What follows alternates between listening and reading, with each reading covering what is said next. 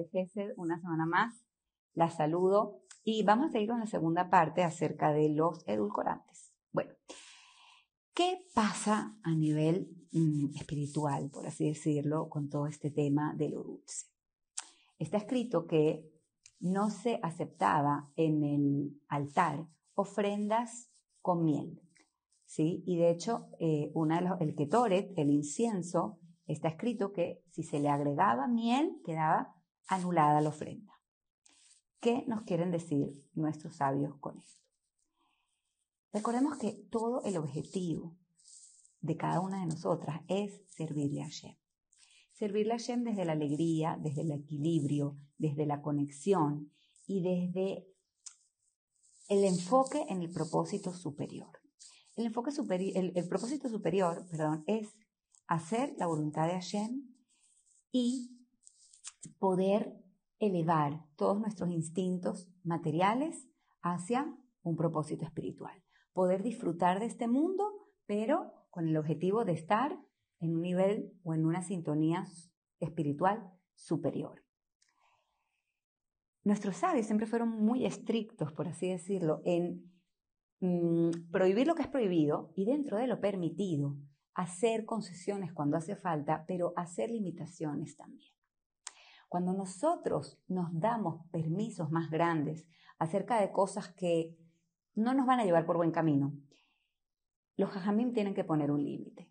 Y nos dicen, recuerda que tú comes para poder servirle a Shem, para tener fuerza, para tener un cuerpo eh, que esté alineado, que esté equilibrado, que pueda dejar que el alma brille. Cuando nosotros comemos cosas dulces y acostumbramos a nuestro paladar a simplemente el disfrute por el disfrute, simplemente por, sin ningún propósito especial, allí las cosas pierden valor y allí esa conexión con ese alimento dulce pierde el propósito espiritual que podía haber tenido. Una cosa es que yo haga un postre para Shabbat, unas galletas, que en Rosh saque unos dulces, que es Purim, que los niños hicieron algo y van a hacer una merienda porque terminaron un estudio, hicieron una mitzvah, que hay un cumpleaños. Eso es una cosa. Otra cosa es que yo acostumbre a mi paladar constantemente, constantemente, constantemente a sentir placer y a sentir lo dulce. Y eso es lo que han logrado, en cierta manera, los edulcorantes. Antes era o tomas azúcar o no tomas nada. Ahora es o tomas azúcar o tomas lo que parece azúcar.